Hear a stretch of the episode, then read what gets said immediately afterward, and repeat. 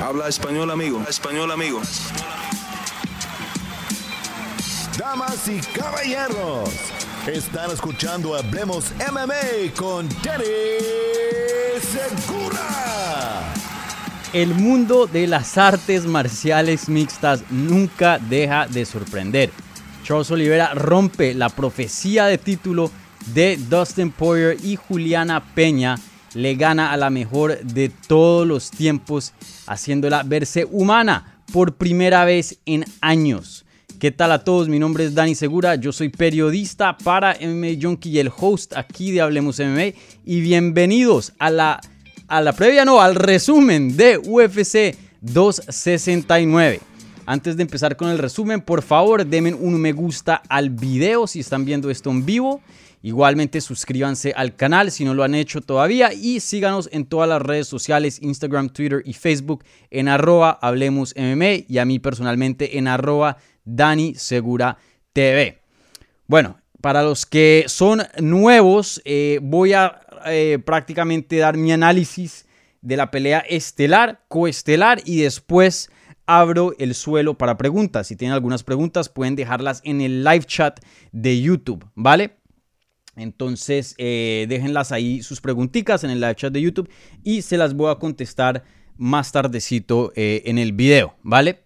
Eh, ¿Qué otras noticias les tengo antes de empezar? Bueno, no, eso es todo. Les tengo un par de noticias, pero se las voy a dar ya al final de este video, así que cerciórense de ver el video hasta el final, ¿vale? Bueno, empecemos. UFC 269. ¿Qué puedo decir de UFC 269? Déjenme aquí, me faltó prender algo. Ya, perfecto. Eh, ¿Qué puedo decir de UFC 269, mi gente? ¿Qué cartelera más buena? Yo se los dije en la previa, no se la pierdan, no se la pierdan. Hay ciertas carteleras que, bueno, uno la puede dejar grabada y, y verla el otro día o ordenar el pay-per-view el otro día o lo que sea, pero esta no, no la podíamos perder debido a todos los nombres, los cinturones en juego, eh, muchas, muchas cosas en esta cartelera y bueno, creo que nos dejó a todos eh, sorprendidos, entretenidos. Eh, creo que esta es una de las mejores carteleras que hemos visto en el año. ¿no? Esta cartelera obviamente se dio el sábado por la noche en Las Vegas, Nevada, en el T-Mobile Arena.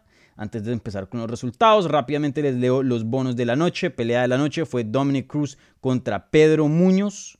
Eh, bonos por desempeño, Performance of the Night bonuses, fueron al campeón Charles Oliveira, la campeona ahora Juliana Peña, Kai Cara France, Sean O'Malley, Taito Ibaza y Bruno Silva. Entonces eh, dieron tres bonos de más. Usualmente dan uno de pelea de la noche, dos de Performance of the Night. Claro, todos los bonos 50 mil dólares, pero en este caso añadieron tres más eh, para Performance of the Night. Así que felicitaciones a todos esos peleadores. Bueno, empecemos con obviamente el evento estelar. Como dije, eh, Dustin Poirier pierde contra el campeón Charles Oliveira. Charles Oliveira, el brasilero, rompe lo que se creía por muchos fans y medios de que era una profecía, de que era un hecho, que ya estaba escrito en los libros de las artes marciales mixtas que Dustin Poirier estaba destinado a ser campeón de las 155 libras. Entrando a su mejor etapa, su mejor momento como profesional, después de todo lo que había sufrido, ¿no? Del hecho de que él apostó en sí mismo, tomó una pelea con Conor McGregor en vez de pelear por un título, jugándosela, porque si la hubiera perdido no le hubiera venido una pelea de título. Le gana McGregor, otra vez juega en sí mismo pelea una trilogía contra McGregor y vuelve y gana. Entonces, eh, este momento y todo lo que hace Dustin Poirier con su, eh, con su fundación de ayudar gente y muchas cosas, eh, era como una profecía, un hecho, que, que, Dustin Poirier estaba destinado a ser campeón. Todo apuntaba para eso, como dije, la historia, lo que hace personalmente, lo que hace en la jaula, todo daba para eso, que hasta el campeón, siendo campeón y teniendo el cinturón, era el no favorito entrando a este combate. Dustin Poirier era el favorito para ganar este combate. Charles Oliveira era the underdog. Muchas personas no esperaban a que ganara este chat en este espacio de Hablemos M. Muchos de ustedes comentaron en la previa que veían a Charles Oliveira ganando vía sumisión. Eh, entonces me sorprende, ¿no? Eh, muy inteligente el análisis de ustedes y el conocimiento. Yo mismo se los había dicho si Charles Oliveira va a ganar este combate, no va a ser por knockout. A Dustin Poirier no lo van a sacar de ahí va a ser o por sumisión o una decisión muy, muy cerrada. Y claro, ya pintaba para una decisión cerrada, si es que iba a llegar hasta lo último. Era una pelea muy, muy, eh, muy cerrada, donde los dos peleadores tuvieron muy buenos momentos. Charles Oliveira, de hecho, casi lo finalizan en el primer asalto y vuelve y regresa con un desempeño muy, muy bueno. Entonces, eh, pintaba una pelea muy cerrada y, y bueno, pero no se fue a decisión como sabemos el Charles Oliveira derrotó a Dustin Poirier vía sumisión por Mataleón, Rear Naked Choke, en el tercer round con un minuto y dos segundos, reteniendo su título y haciendo su primera defensa como campeón de UFC. Y, bueno, creo que lo más importante eh, ya en cuanto a conclusiones saliendo de, de este evento es que ya, ya, basta, no más, paran Paren todos con esto de, Charles Oliveira no, ha comprobado. Charles Oliveira no, no ha sido probado. Charles Oliveira le falta esto. Charles Oliveira le falta lo otro. Dudas por aquí, por allá. No, no más. Charles Oliveira hoy día es el mejor peleador de las 155 libras. Y es más, no solo el mejor peleador hoy día, pero históricamente hablando, uno de los mejores peleadores de la historia de esa categoría. Ya toca darle su respeto a Charles Oliveira. Toca dárselo. Ya no hay dudas. Él es legítimo. Él es el campeón. Él es el mejor peleador hoy día en la categoría, una de las categorías más difíciles dentro de UFC, las 155 libras. Ya, no hay duda. El que, el que tenga un debate para eso, el que tenga otra opinión, Perdonen mi gente, pero simplemente no saben de lo que está hablando. Porque lo que hizo o lo que ha hecho Charles Oliveira en sus últimos combates, no solo en cuanto al resumen en sí, al currículum, pero lo que ha hecho en esa jaula es de otro mundo, es élite, ya es otro nivel. Charles Oliveira, un peleador que hoy día es campeón, defendió su título y tiene victorias sobre Dustin Poirier, Michael Chandler, Tony Ferguson, Kevin Lee, esa, racha de cuatro peleas, estamos hablando de, cuatro de los mejores de, de, las 155 libras, ¿no? Especialmente Ferguson, Chandler y Poirier, en ese orden. Ya, aquí no podemos dudar más de Charles Oliveira y creo que nos cayó la boca a todos. Yo fui uno de los pocos en, los medios, no voy a decir que yo escogí a Charles Oliveira para ganar, ustedes mismos saben que en esta previa, inclusive en los staff picks de MMA Junkie, yo escogí a Dustin Poirier para ganar la pelea, pero yo se los dije, ojo, ojo, cuidado con el Charles Oliveira porque él no es, no es cualquiera. Él puede ganar este combate y él tiene potencial para hacer mucho más, pero claro, le iba a Poirier, pero sí les había dado la advertencia. Eh, pero ya a mí me, medio me cayó la boca y a los que sí decían, no, es el, el le va a pasar por encima, le requeta, cayó la boca, porque la verdad es que eh, Charles Oliveira, un peleador histórico, eh, uno, me, me, atrevería a decir hasta que el peleador más peligroso de la historia de las artes marciales mixtas, más peligroso que Habib. Ahora, Habib es más dominante, que es diferente. Habib no, lo, no, no, no le golpean, a Habib no lo tumban al suelo, no le hacen un knockdown. El más dominante pero el más peligroso, el que tiene más chance de finalizar un combate, es Charles Oliveira, de pie y en el suelo. Charles Oliveira es el peleador hoy día dentro de la historia de UFC con más sumisiones eh, dentro del octágono. Y ahora tiene un Muay un un striking eh, muy bueno y está noqueando a gente, ¿no? A Nick Lenz lo noqueó, a Jared Gordon, a Michael Chandler. Entonces, estamos hablando de el campeón, me atrevería a decir, más peligroso de la historia de las 155 libras de UFC. Grande Charles Oliveira, lo que está haciendo es increíble y, está formando un legado muy bueno, apenas con 32 años de edad, con una lista de contendientes muy, muy duro que o pasa dos cosas, o lo sacan del campeonato y lo bajan de su trono, o lo elevan a, unas alturas increíbles, porque los que se vienen es el Justin Gagey, Islam Makachev, Benio Dariush, de pronto el Conor McGregor, uno nunca sabe. Lo que se viene, hmm, o, como dije, o le va a construir un legado increíble, fenomenal al Charles Oliveira, o lo va a derrumbar. Una de dos.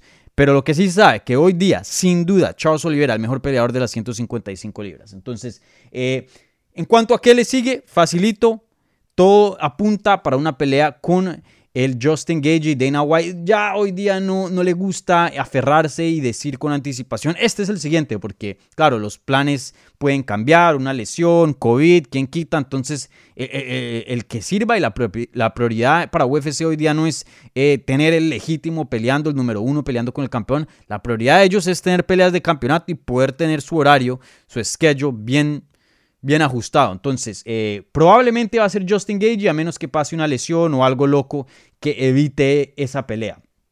Pero sí, esa es la siguiente pelea de las 155 libras. Charles Oliveira contra Justin Gage. Y vamos a ver cuándo la hacen, probablemente a mediados del 2022, yo pienso. Eh, entonces vamos a ver qué, qué sucede ahí. En cuanto a Dustin Poirier, un desempeño muy muy bueno. No se le puede quitar nada al Dustin Poirier muy similar a lo de Chandler, que casi finaliza a el Charles Oliveira en el primer asalto, conectando con unas combinaciones y unos puños durísimos que le mandaban la cara de lado a lado al Charles Oliveira y en varias ocasiones lo tumbaron al suelo. Ahora, yo juzgué ese round 10-9 para Poirier, obviamente. Usualmente cuando hay uno, dos knockdowns, eso es un 10-8 automáticamente. Pero lo que cambió la diferencia ahí y creo que lo que cambió un poquito el combate y, el mensaje que Charles Oliveira le dio a dar a Dustin Poirier en ese primer asalto es que, mira, me, me, tumbas al suelo, pero yo no voy a jugar juegos. Yo no me voy a quedar en la espalda y voy a esperar hasta que el referí me, pare. No. Psicológicamente yo te voy a joder. Yo, yo, yo, yo voy a eh, a, pararme de nuevo y te voy a presionar. O sea, a mí nadie me va a sacar. Noquearme, olvídate. Y creo que eso le como que espantó un poquito al, al Dustin Poirier en el sentido de que, hey, le estoy pegando con toda. Supuestamente debe estar mal, ¿no? Porque lo tumbé al suelo y aún sigue presionándome con rodillas, codos. Eh, no está eh, buscando mantener distancia y sobrevivir y, jugarla a la segura, no este me viene a matar y, creo que psicológicamente eso tuvo un impacto en la pelea. Pero como dije, eh, un buen combate, este primer asalto, uno de los mejores eh, asaltos que he visto en toda mi vida. Charles Oliveira y Dustin Poirier peleando puño a puño, patada a patada. Eh, fue algo fenomenal. Me encantó, me encantó ese primer round. Y bueno, ya después vimos eh, ciertas cosas en las que Dustin Poirier mm, no diría que tiene problemas, pero simplemente mm, áreas donde no tiene ventaja sobre ciertos peleadores dentro de UFC. Y eso es el suelo. Él es muy bueno en el suelo. No, no nos podemos olvidar de eso. Eh, así como Dustin es mejor que Charles Oliveira de pie, porque creo que lo comprobé, lo comprobó. Eh, Charles comprobó de que es mucho mejor que Dustin Poirier en el suelo. El segundo asalto lo derribó. Em, casi le toma la espalda, pero ahí tuvieron un scramble. Dustin Poirier pierde la, precisión, la, posición, termina en el suelo con Charles Oliveira encima, en guardia. Y ahí me pareció muy inteligente de Dustin Poirier al no querer pararse o no querer intentar un sweep, porque va y abre la posibilidad de que Charles Oliveira le haga un counter, le haga un reversal y termine en half guard, side control o mount o, o algo mucho peor. Entonces ahí sí se las se, fue a la segura y simplemente mantuvo el control y se cercioró de que no lo, no lo pusiera en una posición muy complicada. Eso fue una, una eh, lección que aprendió contra Habib. Él dijo, yo hubiera perdido ese round, hubiera dejado que me hubiera controlado en vez de intentar pararme y ahí fue cuando me, me estrangularon. Pero bueno, aunque hizo una decisión muy sabia en ese segundo asalto, la verdad que eh, el resultado no cambió. En el tercer round, Charles Oliveira le toma la espalda y hace lo que Charles Oliveira sabe hacer, y eso es someter consigue el mataleón y, luego el tap eh, en el minuto, con un minuto y dos segundos. Entonces, eh, creo que una derrota muy, muy dura para, el Dustin Poirier. No creo que se vio súper mal. Creo que fue una de estas peleas donde eh, Charles Oliveira se vio muy bien. Entonces estamos hablando es de qué tan bueno es Charles Oliveira y no de qué tan malo o qué errores hizo el Dustin Poirier. Creo que sin duda eh, en la mente de muchos fans y el público, Dustin Poirier sigue siendo uno de los mejores. Creo que esta pelea contra Charles Oliveira no deja el sentir como muchas otras peleas en el pasado que hemos visto, eh, que, uno dice, no, este man nunca le puede ganar al campeón. O sea, aquí perdió el curso. Hasta aquí llegó. Esta es una pelea definitiva y, pueden pelear 100 veces y, nada, y el resultado no va a cambiar.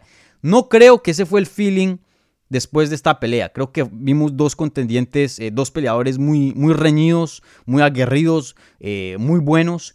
Obviamente esa noche Charles Oliveira fue mejor, pero creo que si pelean otra vez o, sí, pues si pelean una vez más, no creo que eh, Dustin Poirier sea descartado como alguien que simplemente va a perder con facilidad contra Charles Oliveira. No, todavía hoy día el Dustin Poirier tiene lo suficiente para ganarle a Charles Oliveira, simplemente que no fue su noche en UFC 269. Entonces, no pienso que los chances de una pelea por título en el futuro estén totalmente cerrados para Dustin Poirier.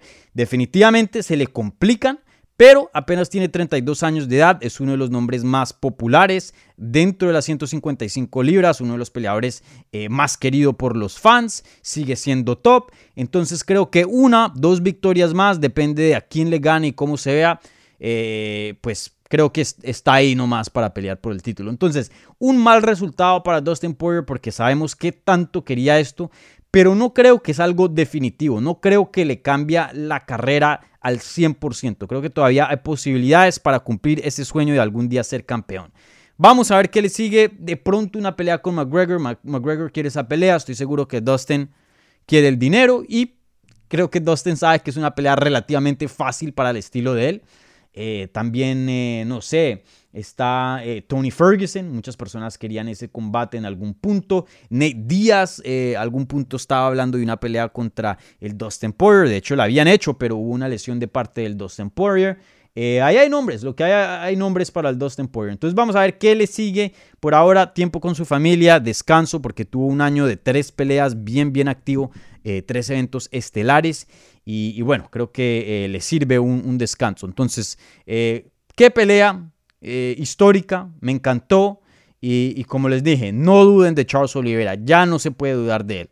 No se puede dudar. Ya un, peleador 100% comprobado. El que dude de aquí en adelante a Charles Oliveira simplemente es un hater.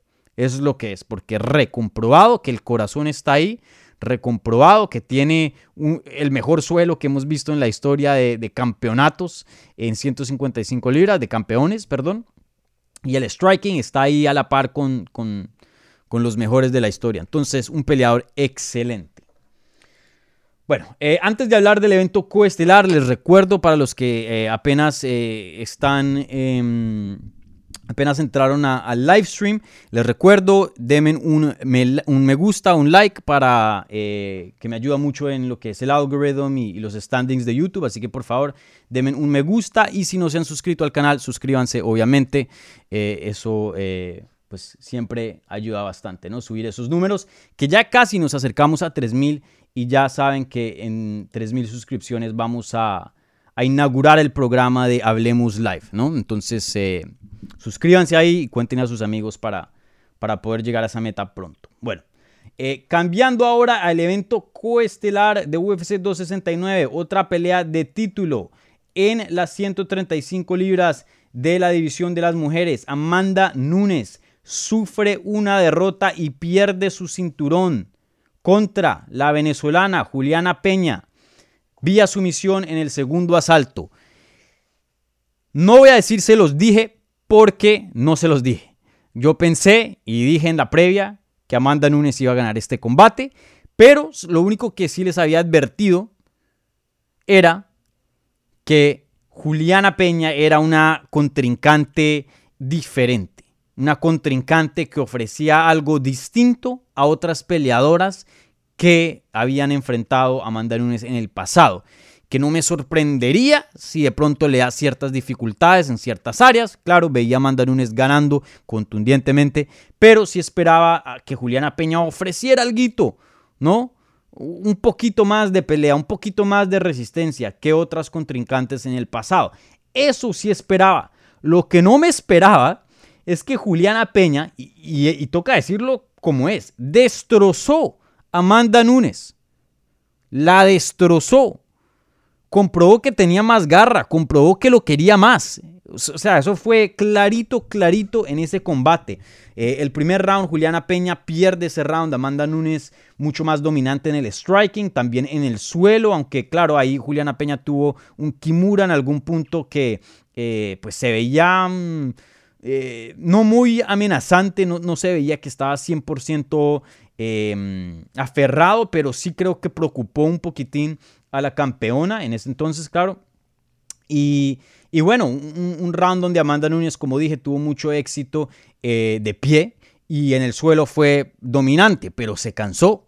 Se cansó y, y, y creo que lo más importante es, bueno, muchos peleadores se cansan, pero, pero ¿qué haces cuando estás cansado? Esa es la pregunta. Yo he visto peleadores completamente extenuados que siguen peleando, que buscan y encuentran una manera de ganar, pero este no fue el caso de Amanda Nunes. Amanda Nunes entró al segundo round cansada y dijo, aquí tengo que noquear a Juliana Peña. Y cuando le empezó a dar y le estaba conectando duro, vemos cómo quedó el ojo de Juliana Peña. Y Juliana Peña no se caía, ahí se fue retrocediendo, ahí se fue de para atrás Amanda Nunes. Y ahí se empezó a preocupar, porque estaba gastando bastante energía intentando finalizar a Peña y Peña seguía de pie contestándole cada puño que mandaba la campeona. Y entonces vimos como más o menos fue la pelea de Max Holloway contra José Aldo, que José Aldo empezó durísimo. Vimos un cambio de energía y cada vez peor y peor y peor y peor. Prácticamente Amanda Nunes no le pudo contestar a Juliana Peña y ya estaba haciendo decisiones desesperada.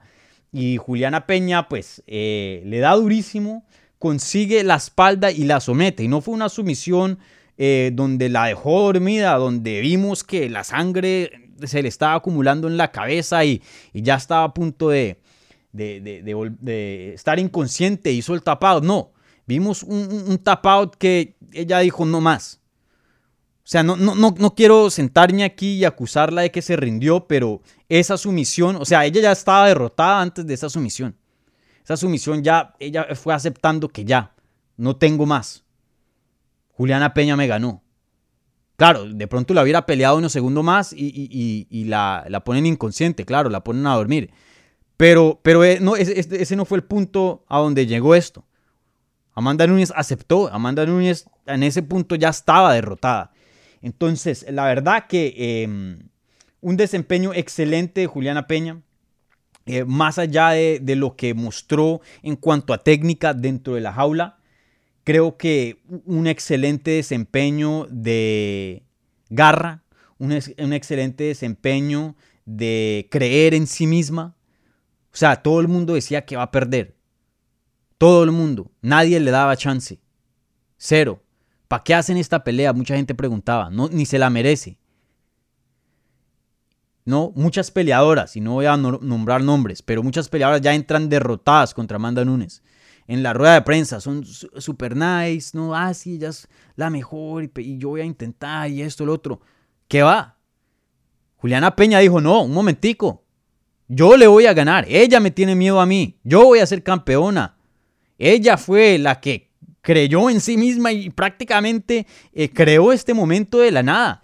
La verdad, eh, uno de los upsets más grandes de la historia de UFC, para mí, George St. Pierre contra Matt Serra sigue siendo el más grande, pero este está ahí a la par de segundas. Eh, tremenda, tremenda victoria de Juliana Peña. Imagínense, alguien había apostado más de 300 mil dólares para ganar creo que 20 mil, una vaina así. Perdió una casa. Durísimo esa, esa apuesta, durísimo esa derrota. Juliana Peña, la verdad que eh, hizo lo imposible. Le quitó uno de los cinturones a, la, a la Champ Champ le dio su primera derrota desde septiembre del 2014. Le rompió una racha de 12 victorias consecutivas. Le ganó a la mejor de todos los tiempos. Increíble, increíble. Y bueno, eh, yo les había contado a ustedes en la previa que Amanda Nunes em, pues escuchaban cosas, ciertos comentarios que ya había dado en la prensa en el pasado, de que mm, de pronto no era una peleadora que le quedaba mucho tiempo en este deporte. No porque no tiene lo, e, el físico y, las habilidades para durar mucho más tiempo, pero ya estaba medio aburrida y medio cansada. Eh, pero creo que eso cambió. Eh, y vamos a ver qué comentarios siguen de Amanda Nunes eh, eh, ahora en estas semanas y estos meses que se vienen, pero em, no, no asistió a la rueda de prensa, pero en la entrevista que le hicieron dentro del octágono después de la derrota, dijo, no sé qué me pasó, I checked out, o sea, me, como que me, me, me perdí. Y, y, bueno, el plan es regresar al gym, entrenar, arreglar ciertas cositas que pensé que yo había arreglado, pero aparentemente no. Y creo que lo que está atinando ahí es el cardio, ¿no? Eso ya es análisis mío, porque estaba completamente eh, desgastada ya en el segundo asalto. Y, bueno, y vamos a regresar y lo vamos a hacer otra vez. Eso fue lo que dijo ella. Ella no dijo, bueno, vamos a ver qué pasa, no. Entonces, para mí, Amanda Nunes quiere seguir peleando. Creo que eh, subestimó muchísimo Juliana Peña, que no debió hacerlo. Y, y, esto fue una cachetada de la realidad para eh, Amanda Nunes, que sí, eres la mejor. Sí, eres extremadamente dominante. Pero ojo, cuidado, si te dejas ir, si no estás concentrada, si no haces el trabajo que tienes que hacer, hay muchas otras peleadoras allá afuera que también quieren ese cinturón y están hambrientas. Y una de ellas es Juliana Peña. Entonces, eh, sí, vamos a ver qué pasa, pero creo que lo que se puede esperar es una revancha entre ellas dos. Me sorprendería si no hubiera una revancha inmediata. Creo que Amanda Nunes, con todo lo que ha hecho, con toda la historia que ha hecho en estos últimos años, si se merece algo es eso, una revancha inmediata. Creo que UFC eh, le interesa porque sería un combate gigante teniendo en cuenta este resultado tan grande. Eh, entonces, eh, seguro vamos a ver pronto a mediados de, del 2022 una revancha entre estas dos. supuestamente Juliana Peña había dicho que en el pasado se había hablado de una oportunidad de las dos, de las dos ser entrenadores, entrenadoras de, de una temporada de TOF. Nunca se dio esa oportunidad. Le preguntaron luego mi colega Mike Bong de MMA Junkie a Juliana Peña si le interesaría ahora eso y dijo que claro que sí. Entonces de pronto hacen eso y de pronto eh, Núñez y, Peña son las siguientes entrenadoras del próximo TOF. De pronto uno nunca sabe. O simplemente hacen la revancha inmediata. Pero lo que sí sé es que ellas dos van a volver a pelear eh, en el futuro. Entonces vamos a ver qué pasa ahí. Como les dije, me sorprendería si UFC no, no hace ese combate.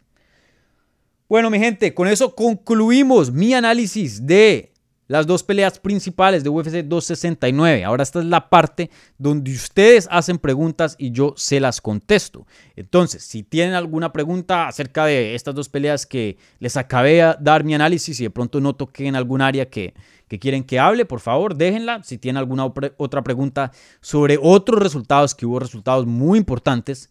Eh, de la cartelera, también déjenla en, en el chat porque me encantaría hablar de ciertas cositas que, pasaron ahí, cosas muy importantes en muchas divisiones. Entonces, bueno, ahora es el chance para que ustedes hagan sus preguntas.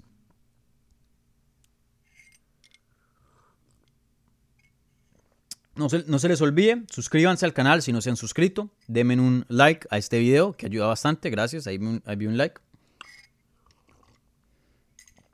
Bueno, y recuerden, esténse, esténse, hasta el final porque les tengo eh, un par de updates.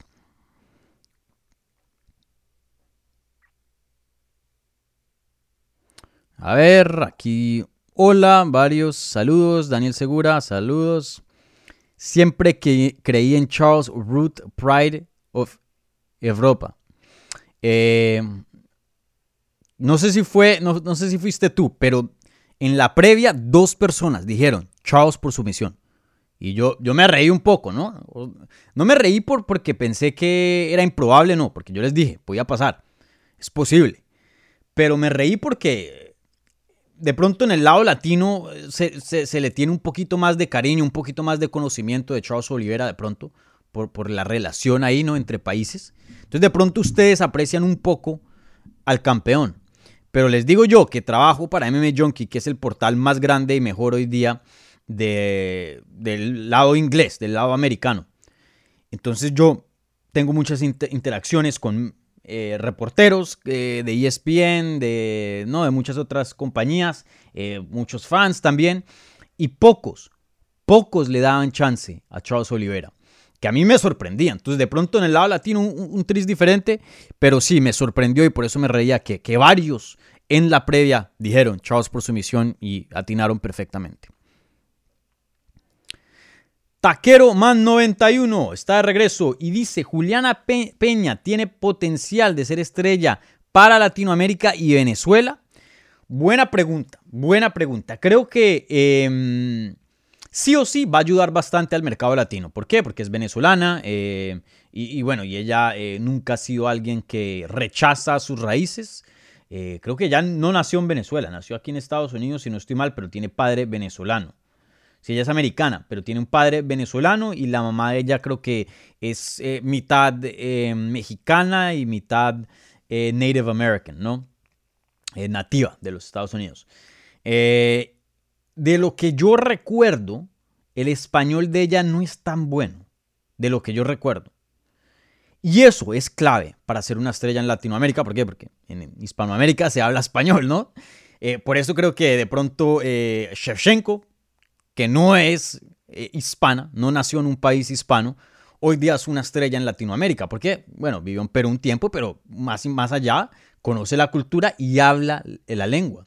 Eso es muy importante. Entonces, si para poder desarrollar 100% el potencial del nivel de su estrella en Venezuela y en Latinoamérica, Juliana Peña va a tener que aprender español.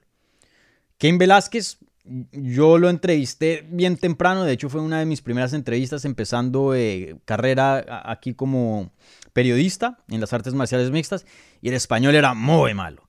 Y ya al final, ¿no? Ya años después, muy bueno, excelente. Y eso solo es práctica, ¿no? Y, también poner de su parte. Entonces, eh, creo que si Juliana Peña em, puede llegar a dominar un poco la lengua española, eh, puede llegar a hablar un poquito más español, se le van a abrir muchas puertas en Latinoamérica. Pero aún si no lo hace, solo con la representación, solo con sus raíces, eso a, guito va a ayudar al mercado latino y, claro, pueden, eh, pueden venderla un poco más al mercado, aún, aún, si no habla mucho español. Hay mucho venezolano, por ejemplo, aquí en el sur de la Florida, que es de segunda primera generación aquí de Estados Unidos y también eh, no, no, saben mucho español, pero eh, pues están orgullosos de, sus raíces, conocen la cultura y, bueno, tienen eso, eso latino. Entonces, de todas maneras, creo que aún así puede ser un, una pieza importante para el mercado latino. Pero claro, como les dije, si llega a dominar la lengua española, puff, eso ahí sí ya, ya abre otras puertas para Peña.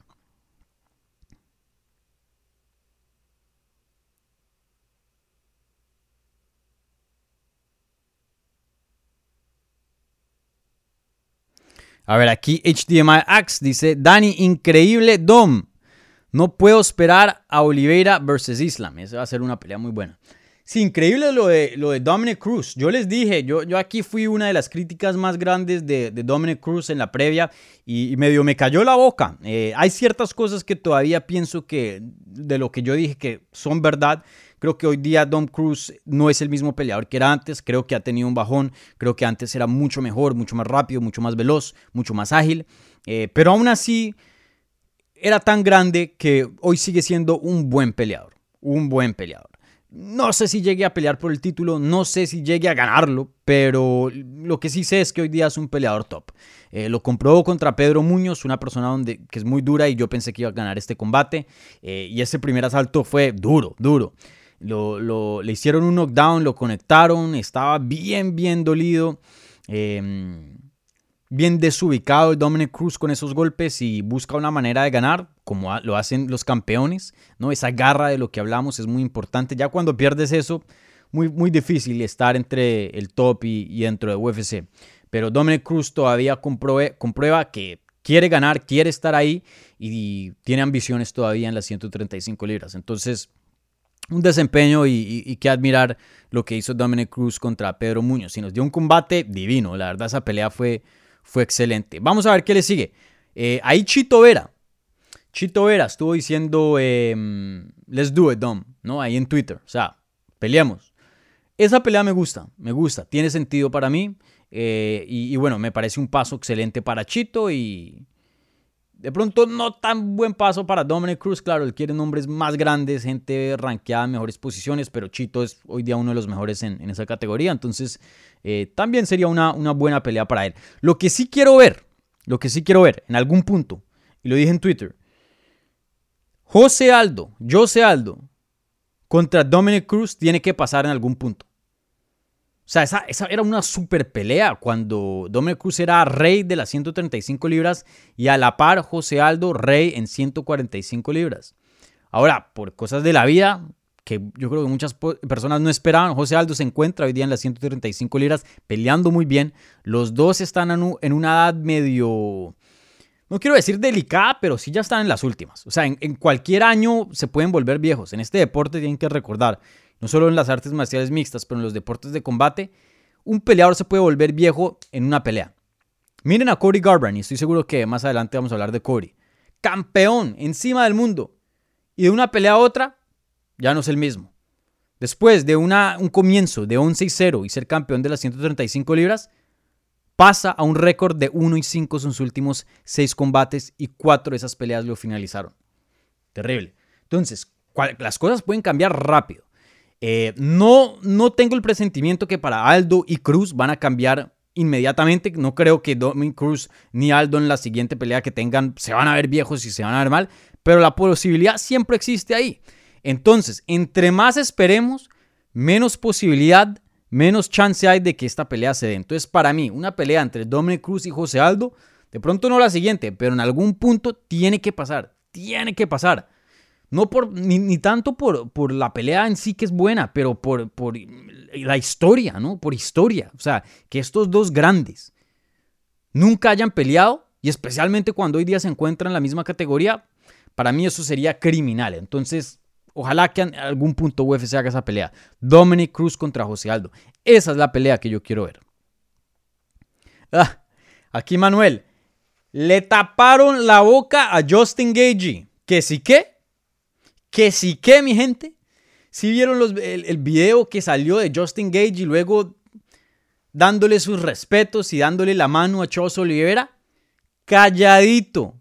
Tanto que habló en los medios. Tanto que habló antes de este combate diciendo, Charles Oliveira no tiene el perro que yo tengo. Charles Oliveira se rinde. Charles Oliveira no tiene garra, no es aguerrido. Charles Oliveira lo van a romper y Charles Oliveira sale, comprueba que tiene corazón, comprueba que tiene garra, comprueba de que no lo van a sacar fácil y comprueba que es uno de los peleadores o el peleador, el campeón más peligroso de la historia en las 155 libras y con unas habilidades élites de pie y en el suelo. Y ahí sí, como les dije, no hay duda. Y, y comprobaron la cara de Justin Gagey. Porque él no dijo, ah, no, pero de pronto el Poirier no peleó bien, ah, no, pero de pronto el Poirier no le conectó bien, ah, pues lo tumbaron varias veces. No. Callado, le dijo, excelente pelea, mis respetos, nos vemos pronto. Pero callado. Nos cayó la boca a todos. Como les dije, el que dudaba de, de Charles ya no, tiene, ya no tiene nada que decir, no hay argumento. Y ahora, si sigues dudando de Charles Oliveira, eres porque eres hater. Y ya. Pero no, no, o sea, no, no, hay argumento, no hay sustancia para decir que Charles Oliveira no tiene corazón, que Charles Oliveira no es élite, que Charles Oliveira no es el mejor 155 libras hoy día en el mundo. No lo hay. Le cayó la boca al Gage.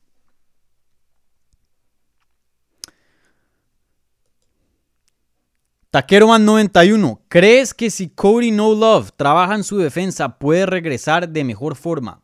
No. No, no, no. Y esto, mi gente, es alarmante.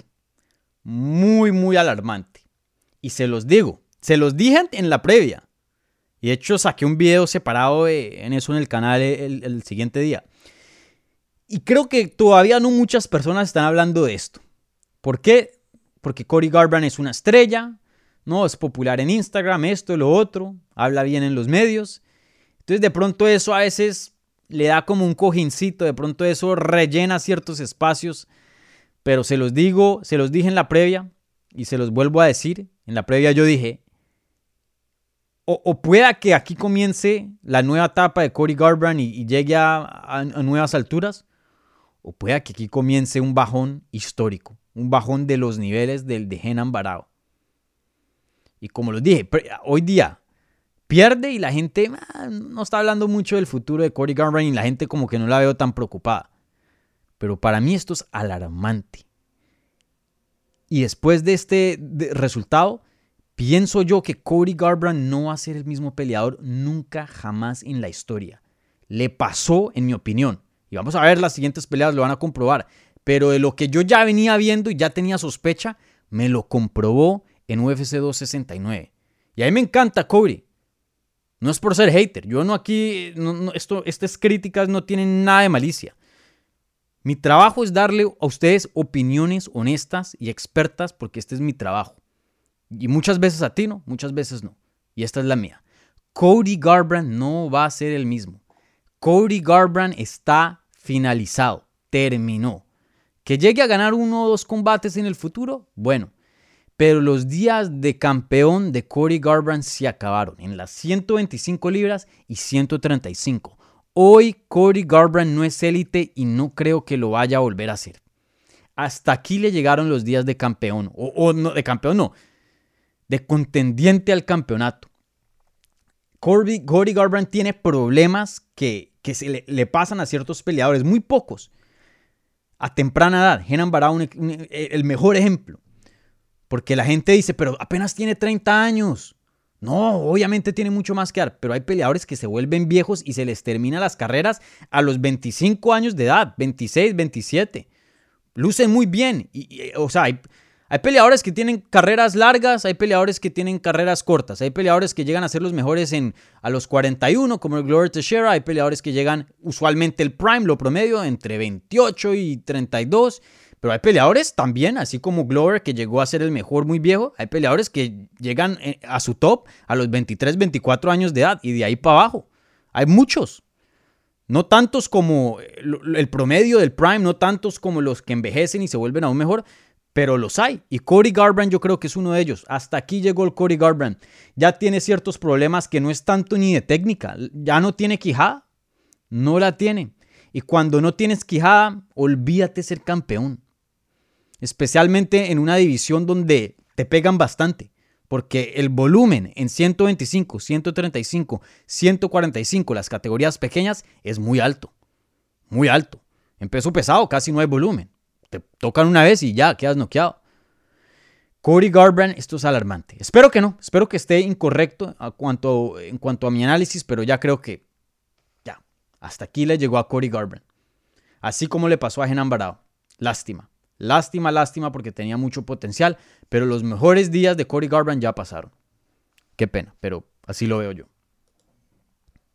Terrible lo que le pasó a Cody Garbrandt. O sea, es que es, que es increíble. 11 y 0. El 2015 y 2016, sus mejores años, entra a UFC. Noquea a todo el mundo. Enamora a todo el mundo con lo que decían los medios. Sabía lo que decía. Pelea contra el mejor de todos los tiempos en 135 libras, Dominic Cruz, que estaba en su prime. Y, lo, y, lo, hace nada de Dominic Cruz. O sea, qué pena ese desempeño de Dominic Cruz. Lo avergonzó. Le hizo el robot. o sea, Cruz le mandaba un golpe y le hacía así. O sea, un desempeño pero histórico se vuelve campeón, estaba ayudando a ese niño que tenía, creo que era cáncer, lo tiene ahí en el octágono, o sea, todo perfecto, una historia, parecía una película. Y desde ese entonces, invicto, encima del mundo, pierde cinco peleas y gana nada más una, y cuatro de esas los finalizan. Y una de esas fue intentando reinventarse en una nueva categoría.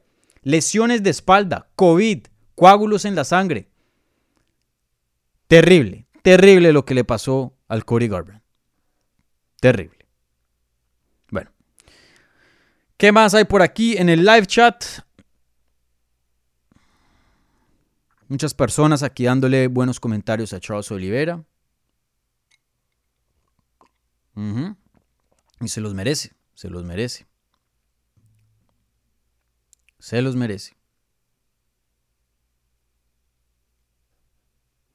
Aquí HDMI Axe diciendo, si Justin no finaliza a Charles en el primero, ya no tiene más chances. Si hoy me preguntan quién es el mejor peleador, no hablando de, golpe y, de corazón y eso, ni de quijada, hablando de, técnica por técnica. O sea, ¿quién tiene las mejores habilidades hoy día? ¿Justin Gage o Charles Oliveira? Sin dudas, Charles Oliveira. Más completo y me parece que simplemente la técnica es mejor. Claro, Gage tiene esa quijada que el Charles Oliveira no tiene. Bueno, no es que no tenga, pero no, están al mismo nivel. O sea, la, quijada histórica de, del Justin Gagey, ¿no? Y, bueno, Gagey de pronto em, sí tiene un poco más de perro, eso sí lo voy a decir. o sea, el espíritu de guerrero que tiene Justin Gagey, muy pocos lo tienen. Pero eso no es decir que, el, que el Oliveira sea, ¿no? sea un debilucho. No, no, no. Él también lo tiene. No al mismo nivel que Gagey, pero también lo tiene. Y ahí eso va a ser la diferencia. Si es una pelea técnica por técnica y Gagey no es capaz de devolverlo una guerra, le va a ganar Charles Oliveira. Charles Oliveira, el trabajo de pelear con Gagey va a ser mantener todo limpio técnica por técnica. Pero en el momento que los dos, así como Juliana Peña lo hizo con Amanda Nunes, o sea, se pongan a, retar corazón a corazón, ahí sí, ahí sí complicada para, para el Charles Oliveira. Pero sí, estoy de acuerdo. Eh, no al 100%, pero sí hay algo de verdad en tu comentario. Si Justin Gagey no finaliza a Charles Oliveira temprano, los primeros dos asaltos, se le va a complicar la pelea. Se le va a complicar la pelea. Charriel Soga eh, versus Gagey será un peleón. ¿Cómo crees que se desarrolle la posible próxima eh, defensa de Charles Oliveira? Bueno, ya te contesté eso con los comentarios. ¿Qué más otras preguntas hay por aquí?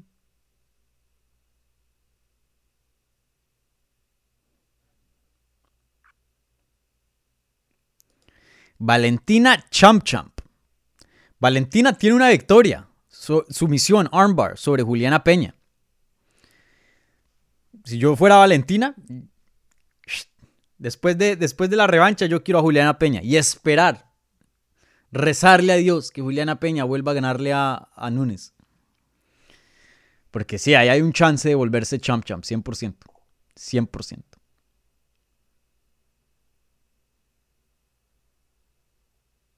¿Qué más hay por aquí en el chat? Otras preguntas. Pésima noche para American Top Team. Sí, muy dura. Pero durísima. Perdió Santiago Poncinibio, perdió Pe- Pedro Muñoz, perdió Dustin Poirier y perdió Amanda Nunes. 0 y 4. Y perdieron, bueno, perdieron un título y, un chance por ganar por un título. Dura noche para American Top Team. Dura noche. Muy dura.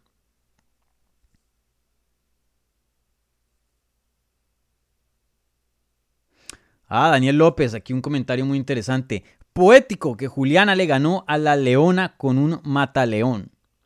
Muy poético. Porque la Amanda Nunes había dicho, sí, ha, ha peleado con buenas peleadoras, pero nunca ha peleado con un león, una leona. Y miren, con el mataleón. Muy buen, muy buen, eh, muy buena observación, Daniel López. A ver, ¿qué otras preguntas hay por acá? Charry el Soga, ¿qué le sigue a Cara France? Kai Cara France. Buen desempeño de Kai Cara France. Aquí está el ejemplo, mi gente. Yo había dicho que la pelea de Dustin contra Charles Oliveira deja el sentir de qué tan grande es Charles Oliveira, no de qué tan mal fue Dustin Poirier. Esta pelea de Cody Garbrandt contra Kai Cara France es lo opuesto. Y aquí es cuando les, decía que hay otro sentir de, peleas. No todos los resultados se sienten igual. Todo el respeto a Kai Cara France, un peleador excelente.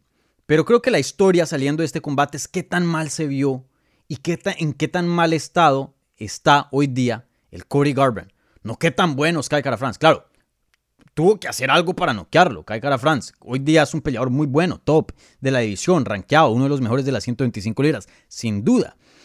Pero no voy a decir que eso fue todo trabajo de Kai Cara France, no.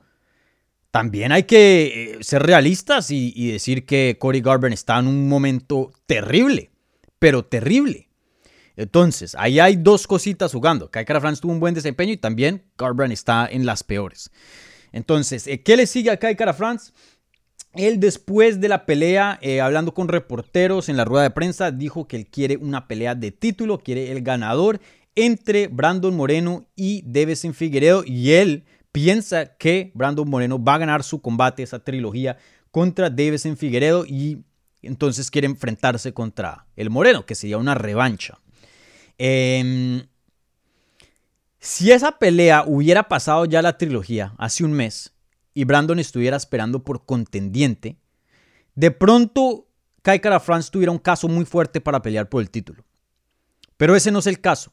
Askar Askarov se merece más la pelea, me parece a mí, teniendo en cuenta que peleó eh, un empate con Brandon Moreno. Una pelea muy, mucho más reñida que la que él tuvo porque él perdió contra Brandon Moreno, el Kai Cara France.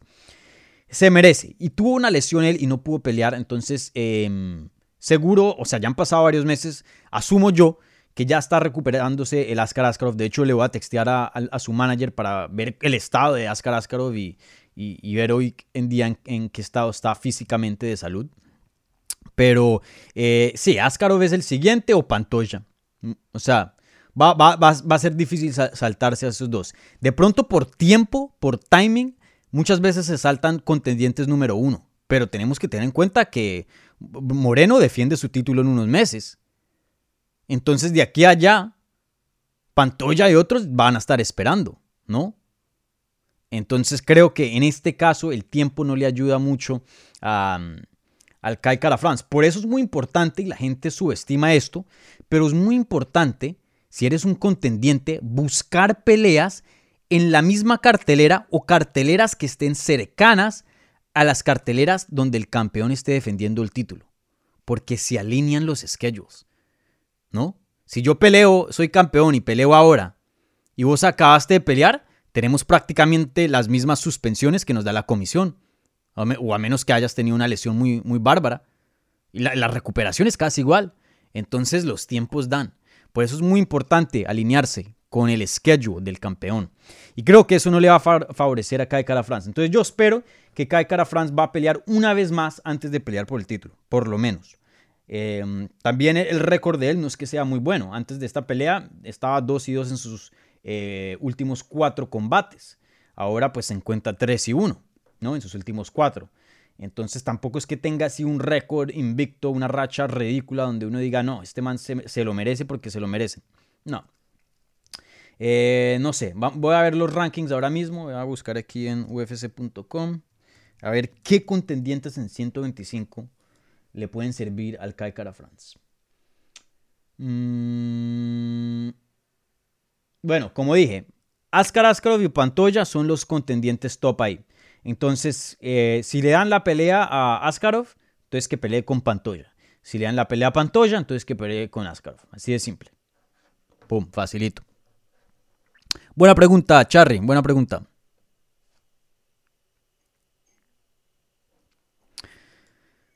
Dani, con el panorama hoy día, ¿difícil que algún americano pueda ser campeón? No, no.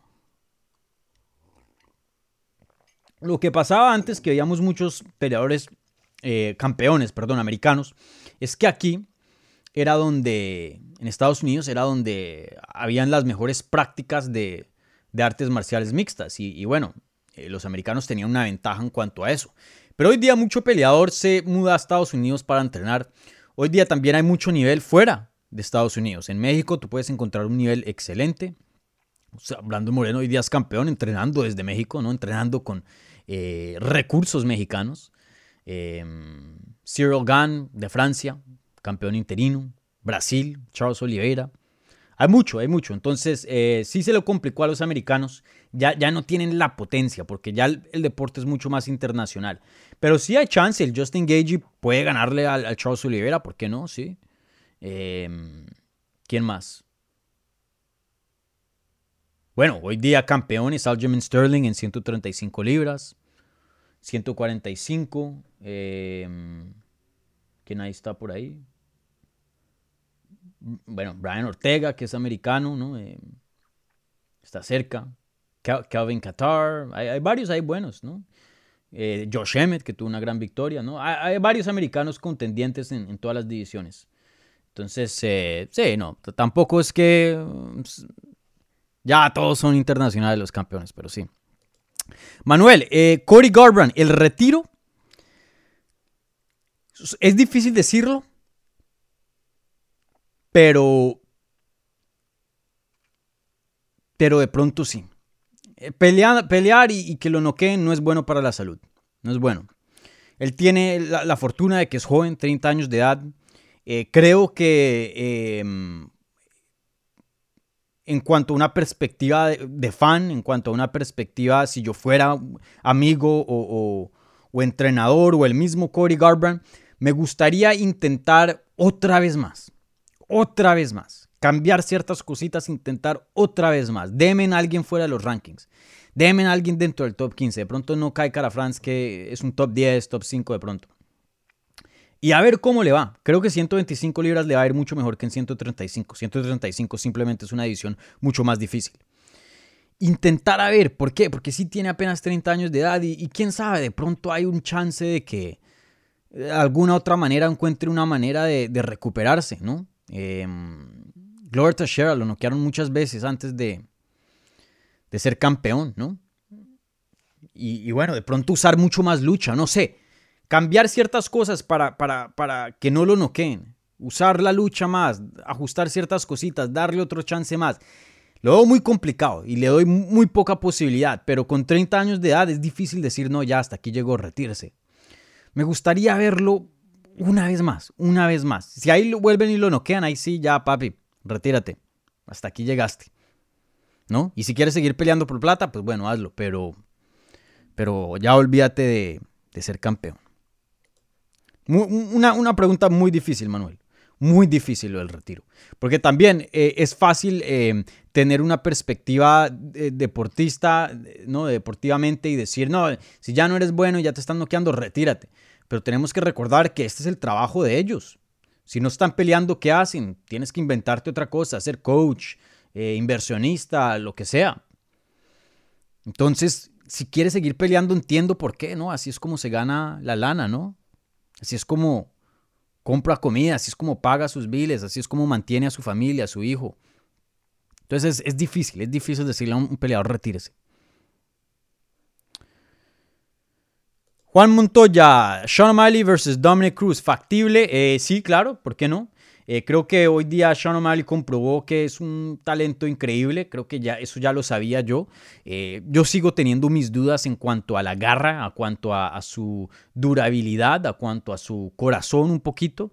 Como lo dije en la previa, cuando las cosas se le pusieron difíciles con Chito, lo noquearon. Y vemos otros peleadores que sí han llegado a la élite que le pasaron lo mismo sobre esa patada en la pierna. Sejudo, Chandler, eh, Jimmy Cruz y siguen peleando. Y, el, el, Sejudo ganó un campeonato así, ¿no? En una pierna. El Chandler, los doctores pararon la pelea. Cruz también los doctores, pero, o sea, se veía que querían más.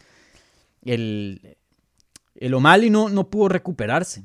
Entonces, eh, sí tengo preguntas en cuanto a su durabilidad, eh, su, su, corazón. Y esas son preguntas que, por tener un desempeño tan dominante contra el brasilero Pavia, pues no pudo contestar, porque en ningún momento lo pusieron en, en circunstancias donde tenía que sacar ese corazón, tenía que sacar ese guerrero para poder em, pasar esa prueba, pero no, no fue así. Entonces, esas preguntas todavía siguen. Pero el desempeño sí vuelve y comprueba que es un peleador élite en cuanto a sus habilidades. Cuando se le complica la cosa, ya otra cosa. Ahí sí hay preguntas. Pero en cuanto a sus habilidades, creo que no hay preguntas. Es un peleador que tiene un striking buenísimo, un peleador que tiene em, una precisión y un timing increíble. La verdad no tiene mucho poder en las manos, no lo tiene. Pero esa precisión y ese timing que tiene, puff, eh, ahí es donde consigue los knockouts. Entonces, eh, ya quiero verlo contra un top. Ya quiero verlo contra un top. Estoy cansado de, verlo contra ciertos nombres que de pronto no tienen tanta significancia. El único top que lo vimos fue contra Chito. Y miren lo que pasó. Entonces, veámoslo contra otro top. Dominic Cruz, ¿por qué no? Creo que hay otras opciones más, más interesantes que Dominic Cruz. Creo que Cruz y Chito o Cruz y Aldo me interesan más. Pero sin duda no es un combate malo. O sea, si hacen esa pelea mañana, yo seguro la voy a ver, ¿no? Eh, pero creo que hay otras opciones más interesantes. Déjenme ver los rankings ahora mismo. Em, sí tiene que ser alguien rankeado, eso sí. No sé, de pronto un, un Song Yodong, de pronto un Rafael Sao, de pronto un Marlon Moraes, de pronto el mismo Pedro Muñoz, em, un Rob Font que viene de una derrota contra Aldo. Eh, esas serían interesantes. Serían interesantes. Pero sí es factible. O'Malley contra Dominic Cruz.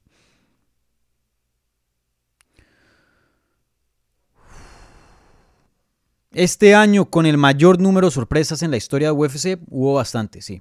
Eh, uno, uno de los años. Siempre hay sorpresas en las artes marciales mixtas. Por eso es difícil apostar y, y, poner mucha plata. No puedo creer que alguien perdió 300 mil dólares apostando para ganarse como, creo que era 20 mil con Amanda Nunes.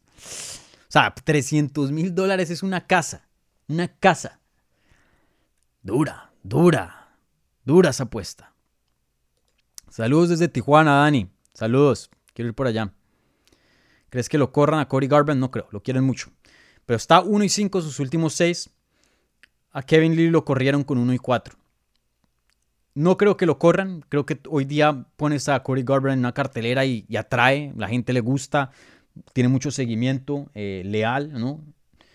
Dice las cosas bien, ¿no? Es, un peleador que, o sea, que marca todo en cuanto a, a promoverse y todo eso y, ser, em,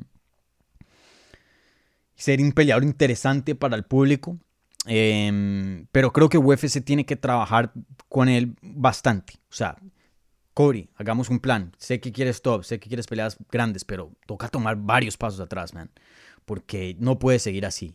Y, y, toca reinventarse de alguna manera. O sea, aquí tienen que haber cambios gigantes, porque si sigue así, no va a durar mucho tiempo. No va a durar mucho tiempo. Eso sí está cerca a que lo corran, eso sí. A ver, ¿qué otras preguntas por aquí? Creo que ya estamos terminando. Contesto un par más y me voy.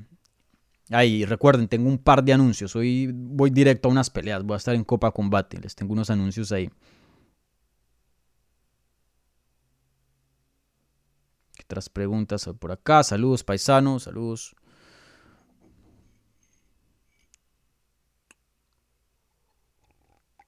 Mm. A ver, ¿qué hay por acá? El del póster se parece, sí. Todo el mundo me dice lo mismo, que me parezco a Ian McCall. De hecho, eh, mi primer evento que cubrí de UFC, em, Frank Mir me dijo eso. Frank Mir me dijo, ¿usted es hermano de Ian McCall? yo, no. Eh, eso fue UFC, fue hace años, cuando Aldo peleó contra Frankie y Alistair Overeem peleó contra Bigfoot. Eso fue con el 2013 por ahí. Primer evento que cubrí en persona de UFC.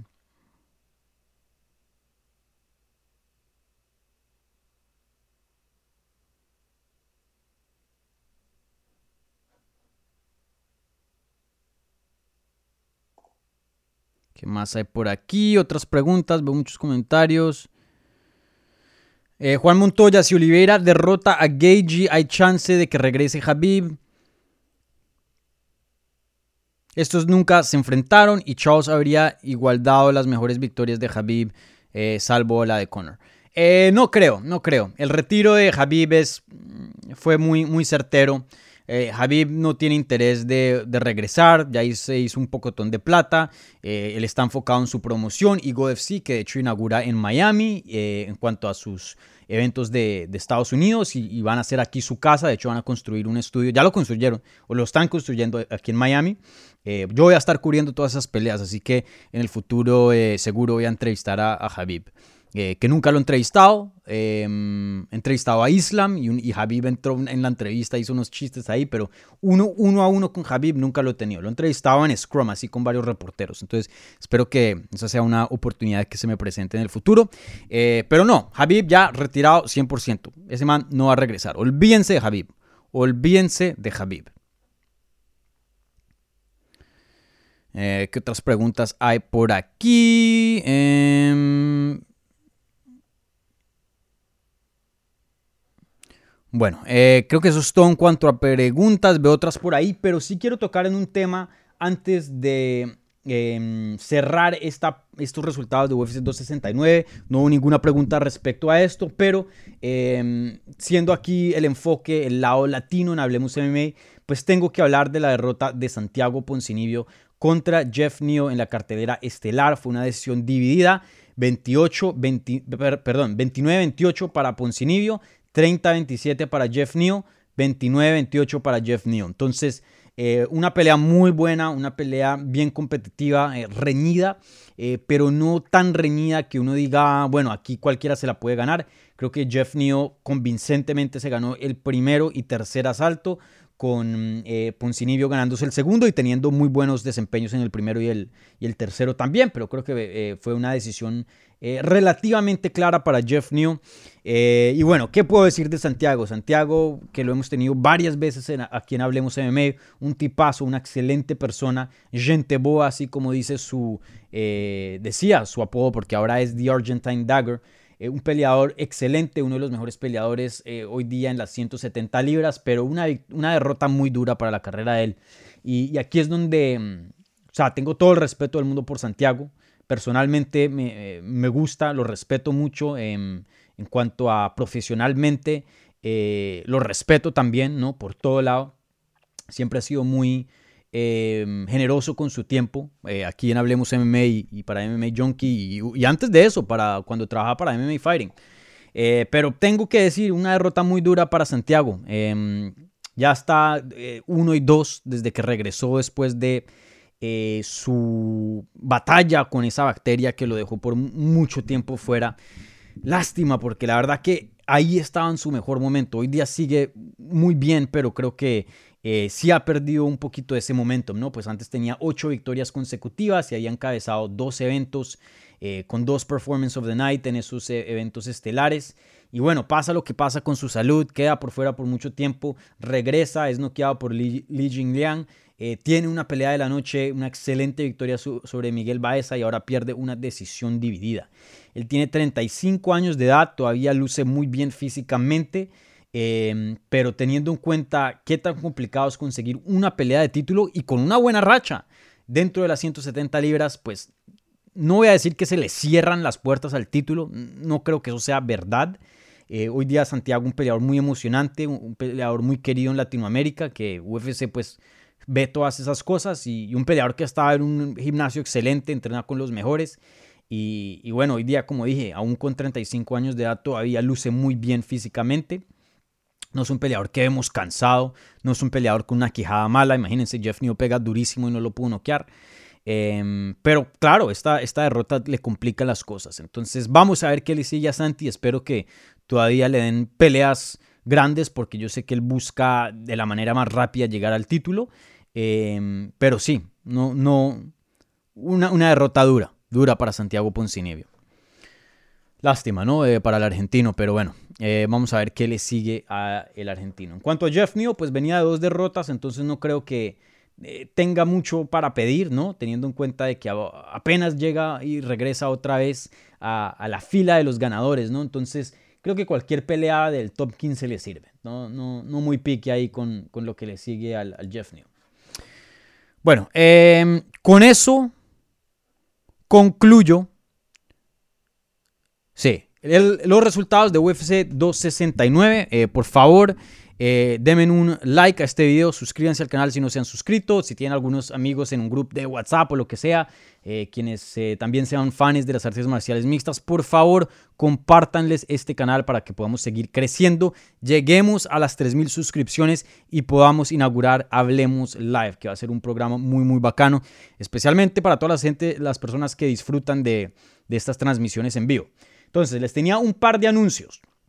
Uno, recordarles de Hablemos Live, se va a venir. La otra, recordarles que este lunes me voy para Punta Cana, me voy para em, la República Dominicana de vacaciones, entonces no, no voy a tener tanto contenido esta semana. Ahí voy a dejar un par de cosillas listas para publicar durante la semana y no dejarlos en seco, pero no esperen pues tanta actividad, obviamente estaré de vacaciones. También eh, el otro update, hoy, ahorita, en unas horas, ya, de hecho, me voy a los estudios de Univisión para Copa Combate de Combate Américas. Voy a tener una entrevista hoy sobre el ganador del torneo. Voy a estar ahí em, poniendo cosas en Twitter y, resultados y, noticias y mucho más em, del torneo. Entonces esténse al tantos para contenido de Copa Combate hoy domingo, ¿vale? Em, tengo más noticias sobre Apple Podcast. Aparentemente de pronto hay una manera de poder rescatar esa cuenta vieja que tenía y no perder todos esos reviews y esos ratings que, tenía.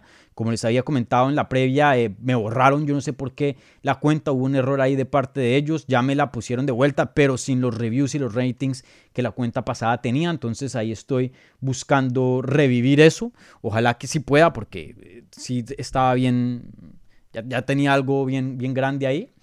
Entonces, bueno, vamos a ver qué pasa, mi gente, pero al tantos a esa noticia, porque si regresa la cuenta vieja, ya están suscritos, a menos que se hayan eh, ido de, la cuenta, ¿no? ¿no? Se hayan perdido la suscripción. Y la cuenta nueva, pues, desaparecerá. Pero por ahora suscríbanse a la nueva, porque ahí es donde publico las cosas. simplemente busquen Hablemos MMA en Apple Podcast y suscríbanse. Y eh, Stitcher, Spotify, Google Podcast, todo eso sigue igual, ¿vale? Entonces, bueno, se les quiere. eh, disfruten este domingo, descansen y nos hablamos pronto. Chao.